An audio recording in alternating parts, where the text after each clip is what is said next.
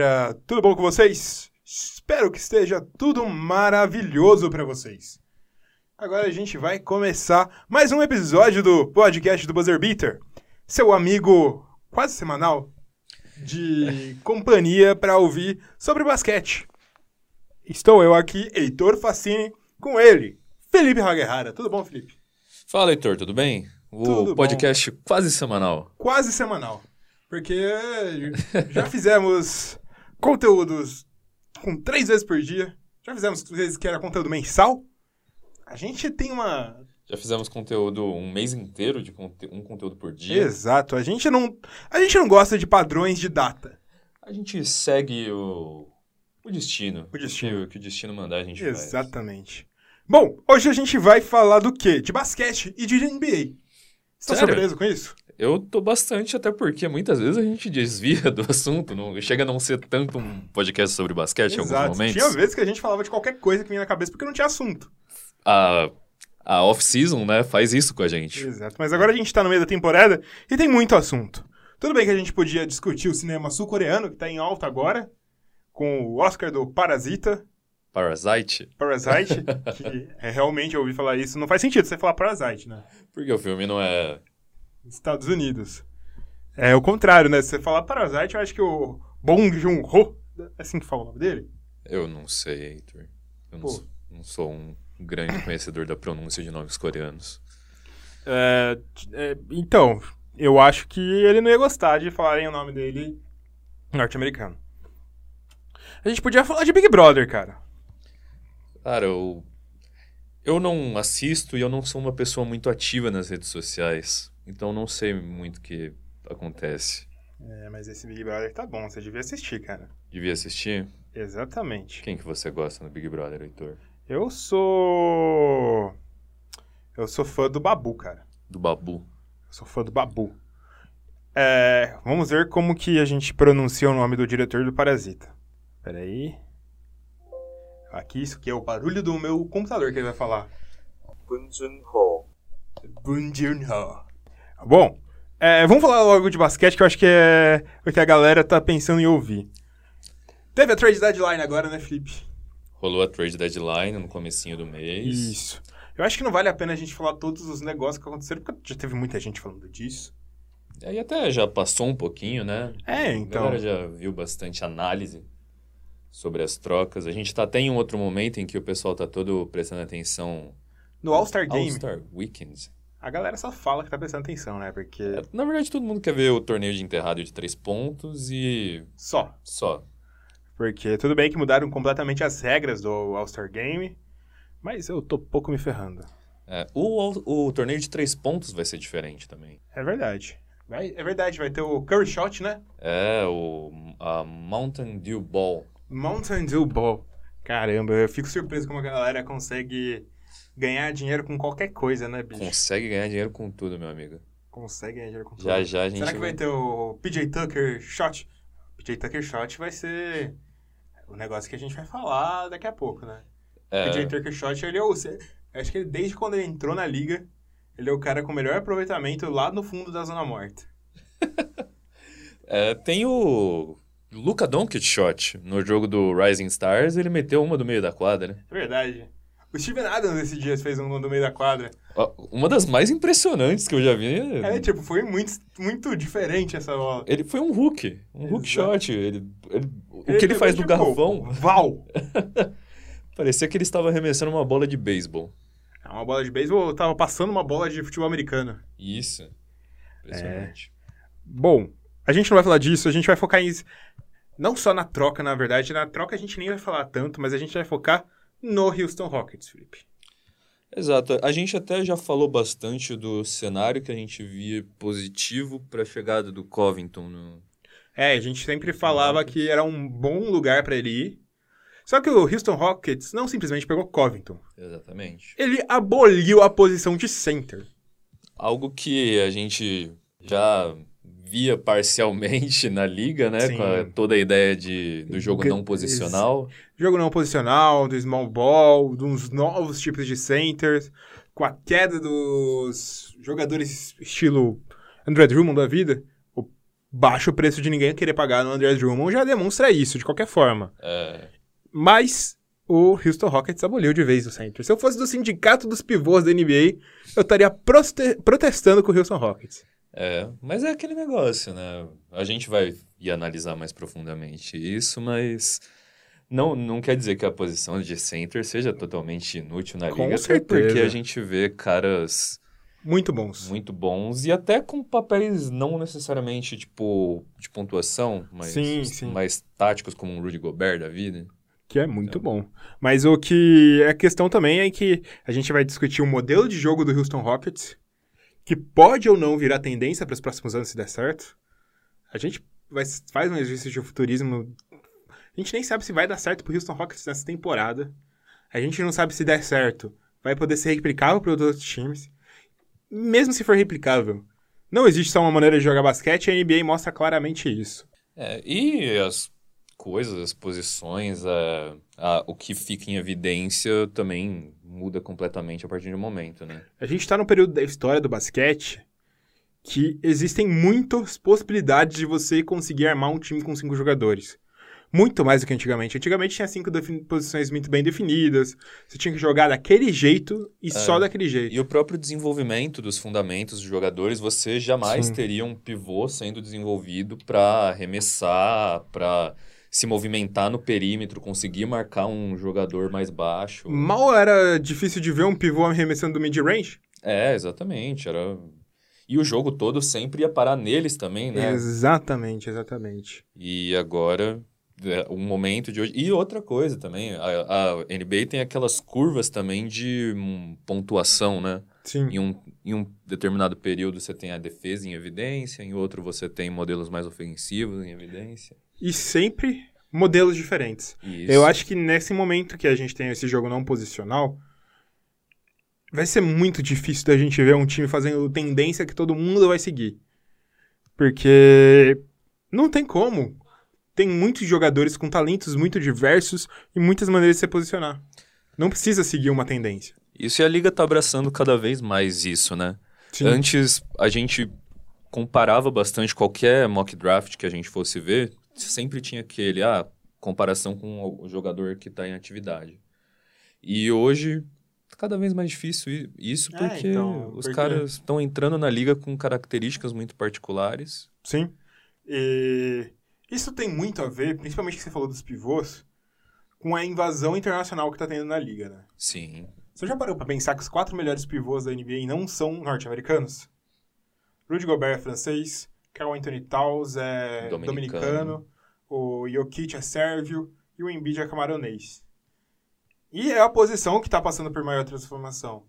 Porque a diferença principal da formação do basquete europeu e não, não estadunidense, não norte-americano, é que o jogador é ensinado fundamentos.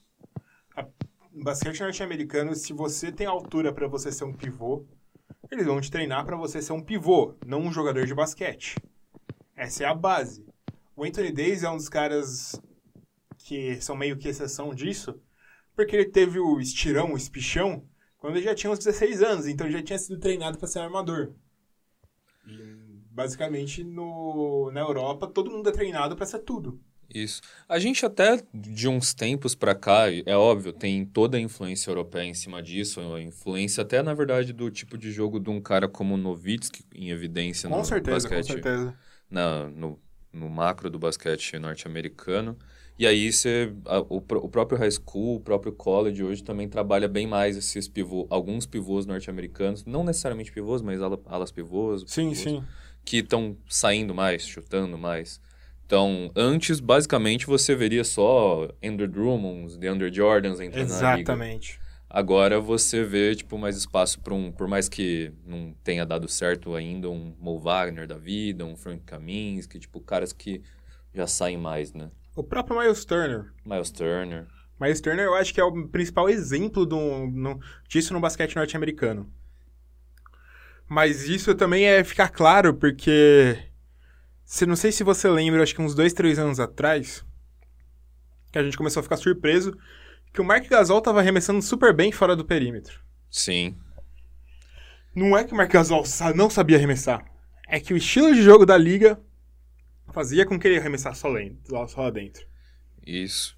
E alguns jogadores também que nunca arremessaram, começaram a praticar mais isso, né? Mesmo que eles não arremessassem no college, mesmo que eles Sim. tivessem características diferentes, depois eles começaram a sair um pouquinho mais, né? E a questão é tudo de você ter o fundamento. Se você tem um fundamento bem dominado, é muito mais fácil de você conseguir se adaptar ao jogo para outras coisas. Isso. Você citou o próprio Anthony Davis. O Anthony Davis não entrou na liga como um bom arremessador. Não. Ele sabia, tinha, era um bom all-around, mas ele não era um arremessador. E aí, depois de um tempo, ele se desenvolveu como Sim, um cara. sim. Mas essa é a questão. O jogo da NBA tá mudando. É. Mas eu acho que esse meio esse a gente todo mundo sabe disso, sabe que isso tá acontecendo. Todo mundo percebe isso. Mas aí quando vem o Daryl Morey e o Houston Rockets fala, puta, a gente não vai jogar com pivô. Todo mundo assusta, cara. Porque apesar da gente saber que o jogo, o jogo da NBA é cada vez mais sem posição, não lembro qual que era o técnico que falou que hoje só tem guards e bigs no seu esquema. Aí depende como que você quer colocar e como você quer quantos de cada um você quer colocar. Então, da mesma forma também que você vê armadores cada vez maiores, mas a média de altura dos caras mais perto da cesta está cada vez menor. Isso que está acontecendo, o Houston Rockets viu que tinha o Clint Capela, que não é um pivô ruim. Acho que ninguém nunca achou que o Capela é ruim. Não é um pivô também excepcional, não é um Rudy Gobert da vida, que acho que talvez seja a melhor comparação de pivô. Rudy Gobert não é parecido com o estilo clássico de pivô, ele tem muita diferença e tal, mas dos melhores pivôs da NBA, ele e o Joel Embiid são os que mais se aproximam com o estilo mais clássico de pivô. E ele não é nada perto disso. Parece estranho, mas ele é dispensável. Sim. E a gente estranhou quando foi dispensável, mas você para pra pensar, putz. Clint Capela não é um game changing pra qualquer para nenhum jogador, nenhum time.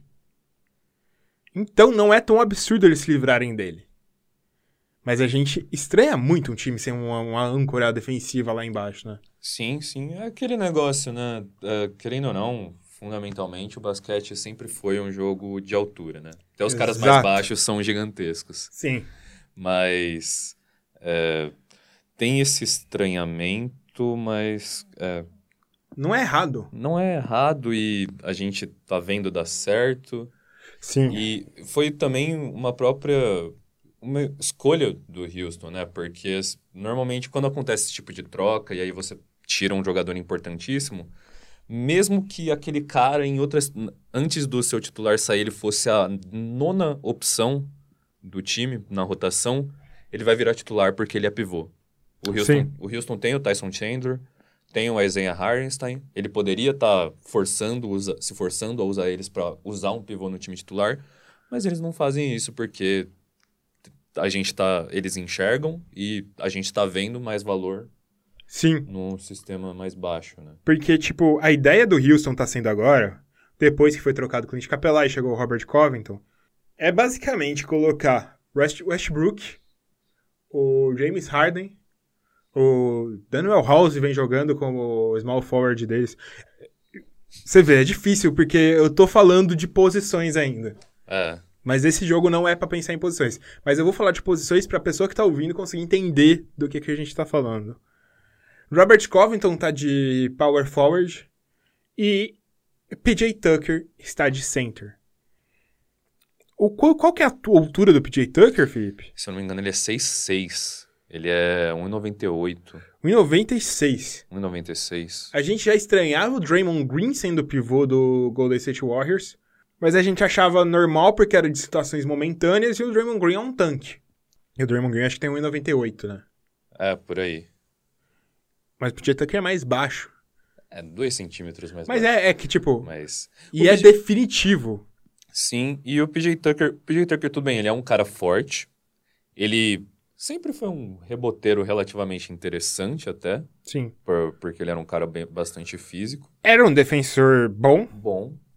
Então, é o que faria, mais sentido colocar lá, né? Já era, ele já era um power forward baixo, ele já era um small forward baixo, tipo, quando ele Sim. alternava essas posições. Mas tá, tá funcionando pro, pro Houston. É, a primeira preocupação que você teria, e até o que. Por que que os times tão desesperadamente colocam o cara da nona opção como titular, é porque você teoricamente precisaria de um cara mais alto para pegar rebotes, para Exatamente. fazer um box out. Mas isso não necessariamente você precisa de altura. Se você tiver um cara com posicionamento bom de garrafão, forte bastante como eles, para fazer um box out e tirar o cara do rebote Sim. ofensivo, você tem reflexos positivos. Isso está acontecendo no Houston, tanto que a média de rebotes do Houston, nesses últimos jogos que eles estão sem pivô, tá maior do que a média deles da temporada inteira. Isso já demonstra muita coisa, muita coisa. Que, ah, que o impacto negativo que a gente veria sem pivô não tá acontecendo, né? E a ideia principal do Houston é que eles percebiam que com o Clint Capela em quadro o time ficava pior. Por quê? Porque primeiro você você tem dois jogadores muito explosivos, muito agressivos no ataque, que é o James Harden e o Russell Westbrook. Quando você deixa um jogador que consequentemente sempre vai ficar lá embaixo do garrafão, você tira o espaço, espaço para as infiltrações dele que são fenomenais. Sim. Você tirando esse cara, você libera mais para movimentação dentro, para troca de posições, você confunde mais o outro o adversário para saber para onde esse cara vai estar. E o PJ Tucker é um cara que tem uma bola de três, mesmo que seja só da zona morta, mas ele tem uma bola de três decente. É, ele é um uma ameaça fora do perímetro. É uma ameaça fora do perímetro. E é isso que acaba acontecendo. E você traz o Robert Covington. Robert Covington tem, uma, tem muita característica parecida com o próprio PJ Tucker. Sim. É um cara forte, é mais alto, mas ele arremessa da bola de três, ele tem uma defesa muito boa.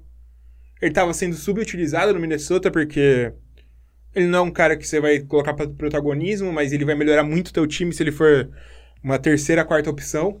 Ele vai melhorar muito o seu time, porque ele pode fazer o jogo dele. Ele não vai, não vai ser um cara que vai ser super decisivo, chamando o jogo para si. Apesar de em alguns jogos ele acaba fazendo isso, mas no geral não vai ser isso. Mas ele defende muito bem. Você bota arremesso para esse time do Houston, que é um time que precisava de arremesso para ter jogadores livres pro James Harden e o Russell Westbrook passarem. E você bota uma defesa de perímetro. E nesse time tava faltando defesa. Porque, querendo ou não, James Harden e Westbrook não são defensores exemplares hoje em dia. E o Clint Capela não estava sendo um defensor muito bom. Sim. É, eu só vou fazer uma errata aqui, que eu, na verdade, olhei dados dos oponentes do Houston. Ah! Aumentar os oponentes do. É, eles estão com mais rebotes, mas o, o Houston também tá com menos, tá com relativamente menos rebotes do que eles tinham anteriormente, mas Então, aí a gente tem o- os stats que do Houston sem É. pivô. e isso são stats Eu acho que antes da gente entrar nos stats, básicos, sabe? a gente precisa falar do porquê é um problema a gente pensar num time sem pivô na NBA de hoje. A gente tem meio que um hall dos top 10 é, jogadores da NBA e com certeza dá pra colocar dois deles sendo pivô, que é o Nikola Jokic e Joel Embiid. Na própria conferência tem ainda um Rudy Gobert da vida, tem um Anthony Davis que não é um pivô, mas é um big man. É basicamente um pivô, mas Sim. Ele é usado de ala pivô. E você tem outros times com big mans. Se você não tem, se é uma formação muito baixa, como você falou, basquete é um jogo de altura. Jogadores pequenos vão acabar sendo massacrados por esses jogadores maiores em boa parte do tempo. Enquanto você tem jogadores maiores, imagina um jogador baixo defendendo o Jokic que é imenso no post-up que ele tem ele é um dos melhores que fazem o poste baixo hoje. Isso. E ele é e ele é um cara absurdamente forte. Muito Cê- forte. Você vê o Jokic fazendo o jogo de poste dele vindo de longe, ele empurra os caras gigantescos. Exatamente. O Anthony Davis. Imagina o Anthony Davis. É. Imagina um Rudy Gobert. A gente tá falando de três caras que potencialmente vão ser adversários do Houston nos playoffs. Beleza. Os é, a gente vai mostrar depois que as estatísticas estão mostrando que o time fica melhor dessa forma. Mas aí, quando... e nesses casos específicos, será que o Houston vai aguentar? Essa eu acho que é a grande dúvida e o grande porém. Isso, isso. É aquele negócio, no caso do Houston, a gente tá vendo uma experimentação ainda muito próxima, né?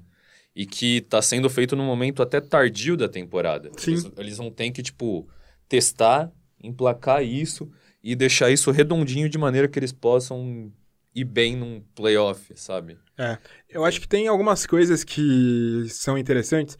Eu ainda não sei se isso talvez fosse o plano A do Houston. Eu acho que talvez se eles pudessem pegar um pivô bom e colocar lá, eles fariam isso. Sim. Mas eu acho que foi. Eles pensaram, putz, a gente precisa melhorar esse time. Qual a forma que a gente consegue deixar esse time melhor? Tira o pivô e coloca um outro jogador defensor de ala. Tem o Robert Covington aí. Pode valer a pena. Vamos testar. É. Até porque o Houston ele já veio, via, né, é, reflexos positivos em ter esses wings defensivos e também chutadores. Esses big wings, né? É, quando tinha o Ariza ainda bem, quando o próprio PJ Tucker ainda tinha mais Sim. gás, né? Sim. Então, É exatamente isso. É, mas aí fica esse porém. Como que eles vão sobreviver diante desses caras que são adversários diretos deles? principalmente porque na, na temporada regular os times ele, eles usam formações defensivas e ofensivas que são já conhecidas, treinadas, que eles praticam regularmente é, durante a temporada inteira, porque eles não por causa do volume de jogos, eles não conseguem se preparar para aqueles jogos específicos individualmente. Agora, você chega no playoff, todo esquema ofensivo e defensivo vai ser feito, montado para enfrentar aquele time em sete jogos. Exatamente. E eu tenho certeza que se for um Nuggets e Rockets, o jogo, O jogo já vai vai ser só no Jokic no poste baixo. O jogo vai ser todo nos pivôs. Exatamente. Aí tá o porém. Mas a gente tá tendo provas de que isso. Pode ser bem trabalhado ainda, né? Exatamente. A gente tem sete jogos com a formação sem pivô e quatro jogos com o Robert Covington no time, certo? Certo. Como que eles estão nesse momento? Então, nos últimos sete jogos são cinco vitórias e duas derrotas. E com o Covington tá 2-2, né? 2-2. Só que, mais do que 2-2, é, a gente precisa falar de quem eles enfrentaram com o Covington. Inclusive antes do Covington, até, porque os três jogos antes do Covington foi contra um Dallas. Que tá tem um Big disputa, Man. Que, e que tem um Big Man, tá na disputa lá em cima. New Orleans Pelicans, que outro time Estranho, é, sem, sem estranho, muito mas- pivô. Mas tá brigando Bem. também pela, pelas últimas vagas e Charlotte. Mas aí eles venceram e venceram com propriedade o Lakers. Exato. Que tem o Anthony Davis e que era o cara que a galera pensou, putz, ferrou, né? Contra o Anthony Davis não vai dar. É. Foi um 121 a 111. Isso. Além do Anthony Davis, tem caras enormes no Javal. Magui, E o Dwight Howard. Dwight Howard. E tipo, o, o Anthony Davis, obviamente, foi o foco do jogo do Lakers. Tanto que ele arremessou 21 bolas nesse jogo. Fez 32 pontos. Conseguiu ir bem. Só que, tipo, um LeBron James ficou com 42% de field goal. Um Avery Bradley, 50%. Foi bem, foi bem, na verdade. Isso aí é alto. Eu falei bosta aqui.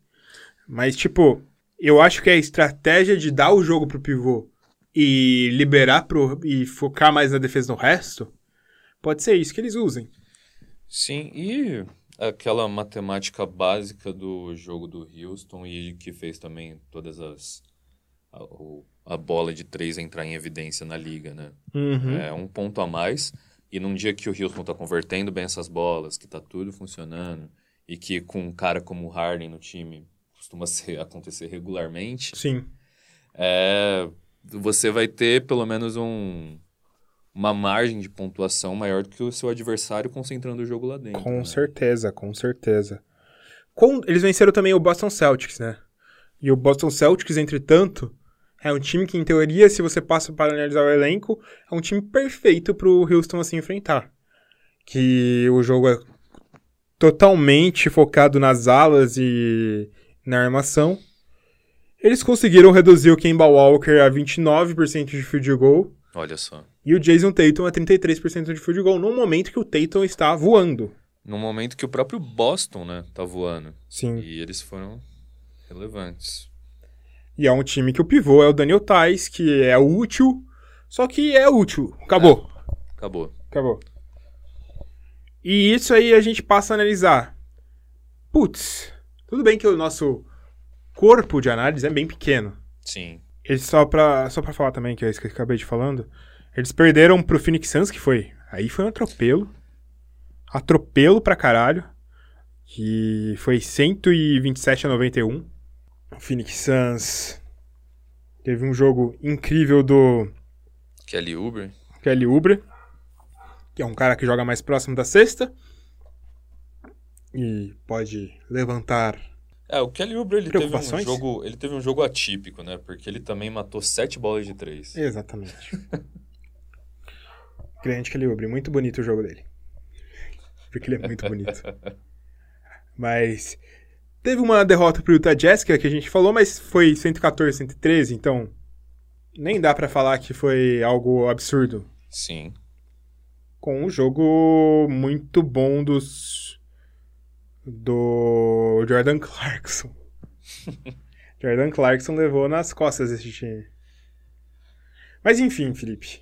É, se a gente parar pra olhar, grande parte dos jogos eles estão sendo relativamente próximos. Ou seja, o Houston ele faz a defesa de perímetro, tudo, mas ele sacrifica um pouco a defesa interna, querendo ou não, com cara- Sim. caras mais baixos, tudo. E mas o a questão é que o ofensivo deles tem funcionado muito bem também. Tipo, eles têm acompanhado a produção de pontos dos, dos outros times com maestria e até é uma característica do próprio Mike D'Antoni desde sempre, né? Uhum. E grande parte disso vem se passando porque isso tá potencializando muito o jogo do Russ Westbrook, cara. Tá. Russ Westbrook vem jogando um absurdo, meu amigo. Parece que o James Harden teve uma caída, não tão grande assim, mas teve uma caída. Queda. Caída. Mas o. voltou a fumar. É, então. Recaída. ele. Em dezembro ele já tava com 27,1 pontos. Em janeiro ele tava com 32,5 pontos. E em fevereiro ele tava com 34,5 pontos por jogo, Felipe. Tá, tá, tá bem, bem doido, né, cara? Bem doido.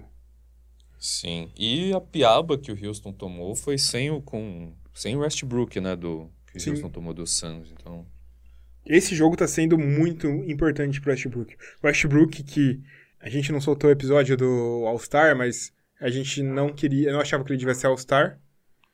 Mas hoje em dia, com certeza ele tem que ser All-Star. Sim, sim, sim. Definitivamente.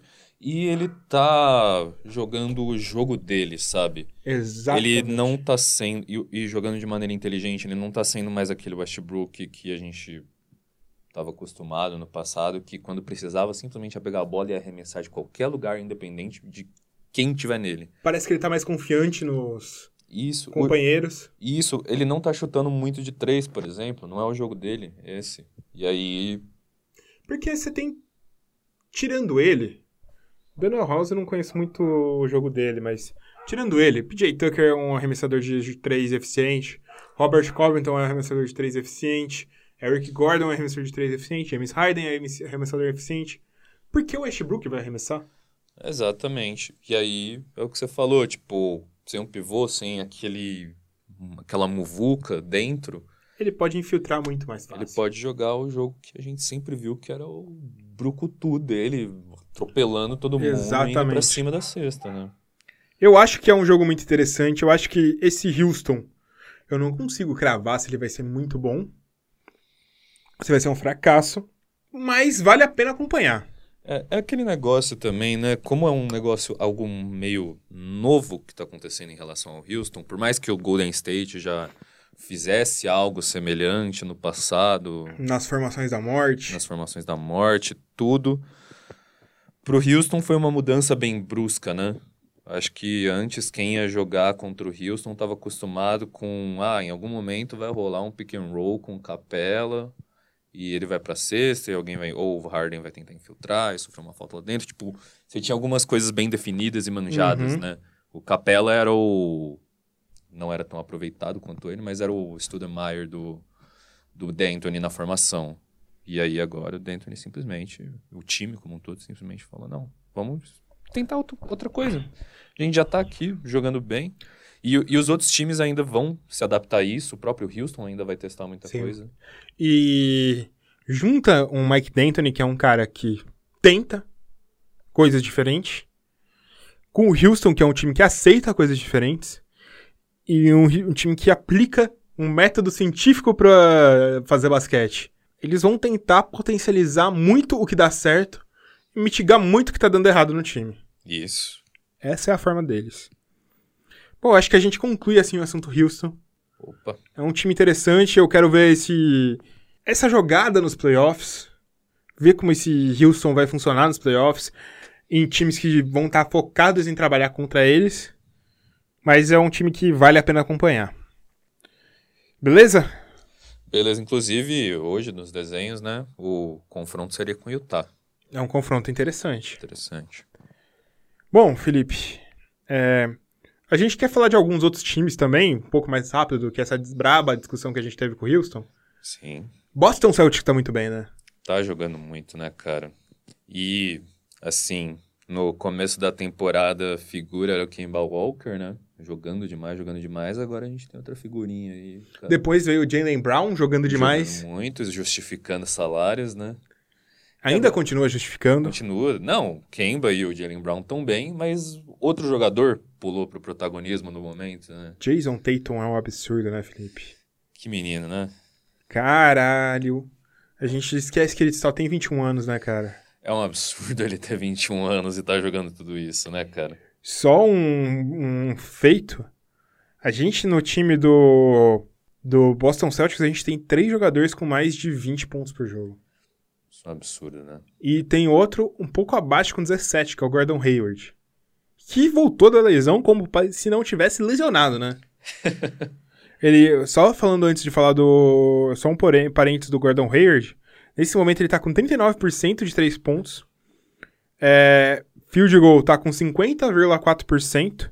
E free throw, 88%. Eu, eu tô ouvindo 50, 40, 90 próximo aí? É isso aí.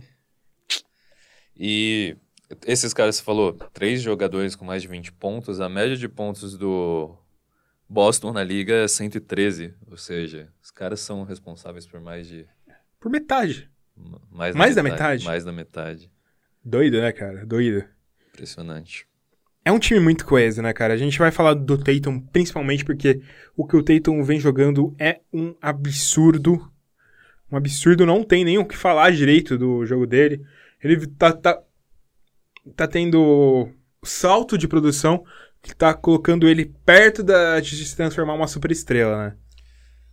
Sim, sim. Completamente diferente. É, completamente diferente, não. O Tatum, ele, ele entrou na liga como um projeto já muito melhor do que se esperava dos anos de college, porque ele fez uns trabalhos, assim, fenomenais para corrigir arremesso, Sim. para fazer outras coisas. E eu acho que Boston e o Tatum só estão colhendo frutos agora nessa temporada, cara, porque é impressionante. O cara virou a chavinha, velho. É. E ele não só virou a chavinha ofensivamente, cara. Ele foi o marcador primário do Kawhi Leonard no jogo contra o Clippers, que fatalmente o Clippers perdeu. Triste. Mas ele foi o marcador primário do Kawhi Leonard e deixou o Kawhi Leonard abaixo de 50% dos arremessos. Muito abaixo.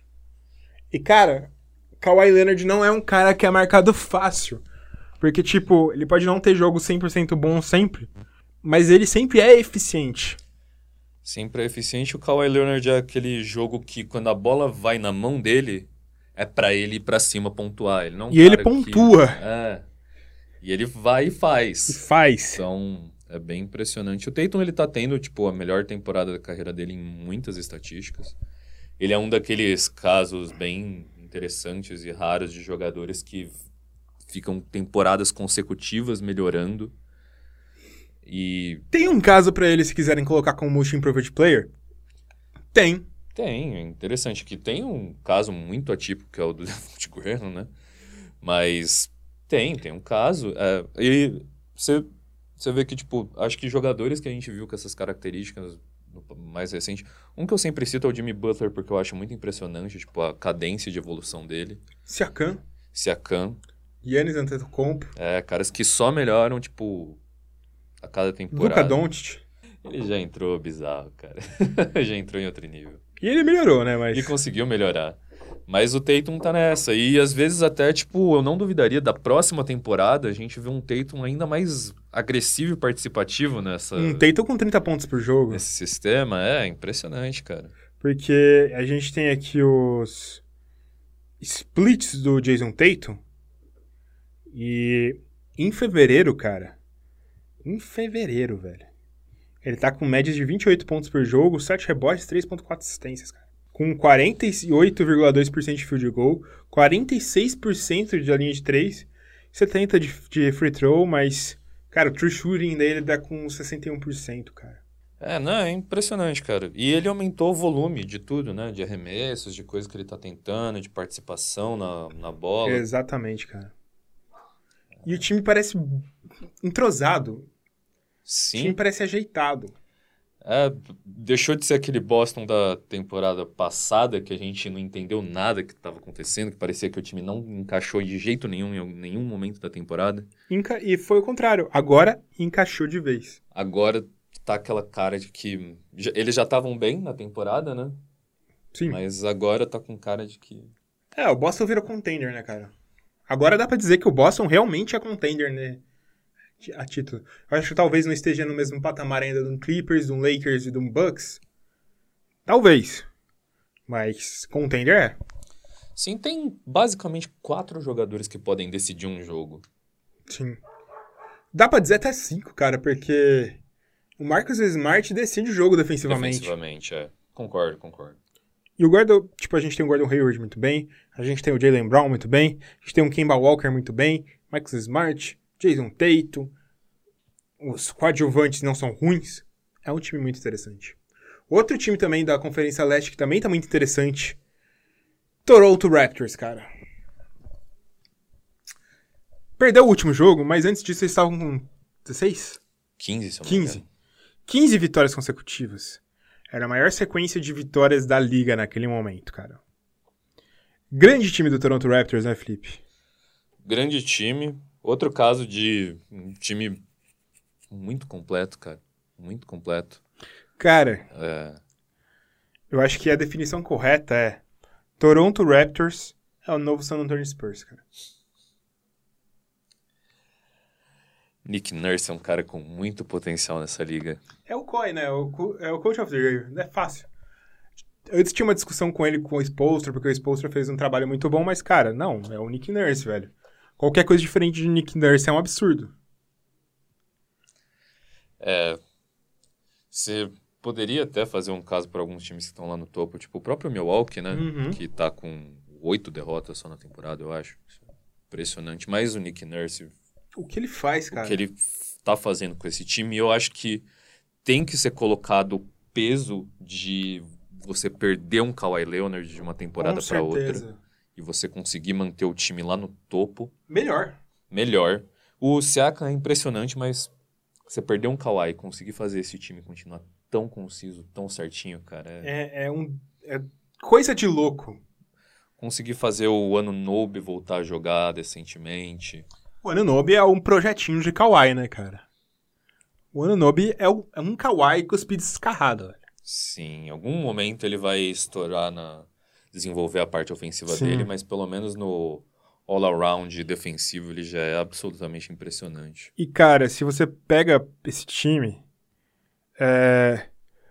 basicamente a rotação do do Milwaukee Bucks tem, sei lá, 11 jogadores, né? Que é Kyle Lowry, Fred Van Vliet, Pascal Siakam, Odiano Nobe, Norman Powell, Mark Gasol, Serge Ibaka, Patrick McCall, que joga relativamente bastante jogos, é, Roller Rose Jefferson, Terrence Davis e Chris Boucher. É, desses caras, só o Chris Boucher e o Patrick McCall têm menos de 7,5 pontos por jogo. É, o Holly Jefferson, que foi uma aquisição, né, em um certo momento. É, não, ele começou a temporada com eles. é. Começou. Começou a temporada com eles. Ele veio quando perdeu o Kawhi, o Toronto assinou dois caras. O Rollis Jefferson e o Stanley Johnson, pensando em Hum, dar certo com... Da profundidade. Ele tá ganhando posição. 2 milhões por ano só. Sim. É, então, mas o resto dos jogadores, né? Você tem um Gasol no time, continua impressionante. Um Ibaka, que sempre consistente. E o Lowry, quando precisou voltar a produzir, né? É uma... Tá tendo a melhor temporada da carreira, talvez. Com 33 anos. Exatamente. Cara, e você pega as estatísticas avançadas. Oito jogadores com um defensive rating abaixo de 105. Você tem também 13 jogadores com defensive rating acima de 110. Só falando de estatística, né? Porque se você vê o jogo, se você vê como eles jogam em quadra, cara, parece que todo mundo se conhece há anos, o que é verdade. Uhum. Mas, tipo, é uma química tremenda, cara. Todo mundo que entra funciona. Por isso que é basicamente o San Antonio Spurs. Isso. E é um jogo que, como sempre falou do, do San Antonio Spurs, é que não é egoísta, né? A Não. bola tá sempre sendo movimentada para melhor opção. Não é pro melhor jogador, é pra melhor opção que vai terminar aquela jogada. E isso é uma das coisas que potencializa qualquer jogador que tá nesse time. A gente fala, que falava sempre também do San Antonio Spurs, que era aquele time que, cara, se você, o San Antonio Spurs pegou um jogador, depois de você, você perdeu a pique. Porque as- o jogador que ele pegou provavelmente vai ser melhor do que você pegou antes. Eles vão conseguir transformar ele em alguma coisa decente, né? Você tem um Chris Boucher que veio de uma D-League que tá sendo um cara completamente interessante. Você tem um Terrence Davis que foi undrafted e veio pro Toronto Raptors, fez 31 pontos em outro jogo. Cara, o OG Anunoby, que foi escolha de primeira rodada, mas foi, eu acho que, vigésima, vigésima pouca pick. Norman Powell. Você tem também um Fred Van Vliet, que foi undrafted. Você tem o Pascal Siakam, que foi mais uh, pique acima de 20. Se pá, não, foi bem acima de 20, eu acho. Deixa eu confirmar isso. Mas você tem todos esses caras. Tem o Roder Willis Jefferson, que estava sendo basicamente execrado. Foi 27 o Pascal Siakam. Tipo, foi jogado às traças pelo, Boston- pelo Brooklyn Nets. Parece que tudo vai funcionar, cara. É, pra mim é outro contender. Você sente que falta. o- É estranho você ver um time sem, sem muitas estrelas indo tão longe, mas é um contender, cara.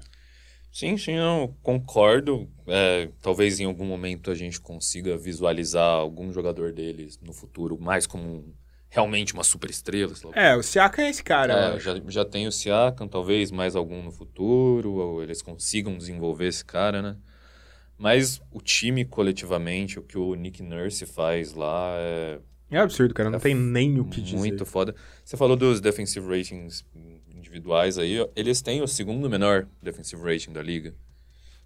Então, é um time que funciona muito bem defensivamente e movimenta a bola bastante bem para ter looks bons, da- principalmente da linha de três. E hoje eles também acho que são top 3 na, em conversão de bola de três pontos. E só Então- ressaltando aquilo que você falou, cara.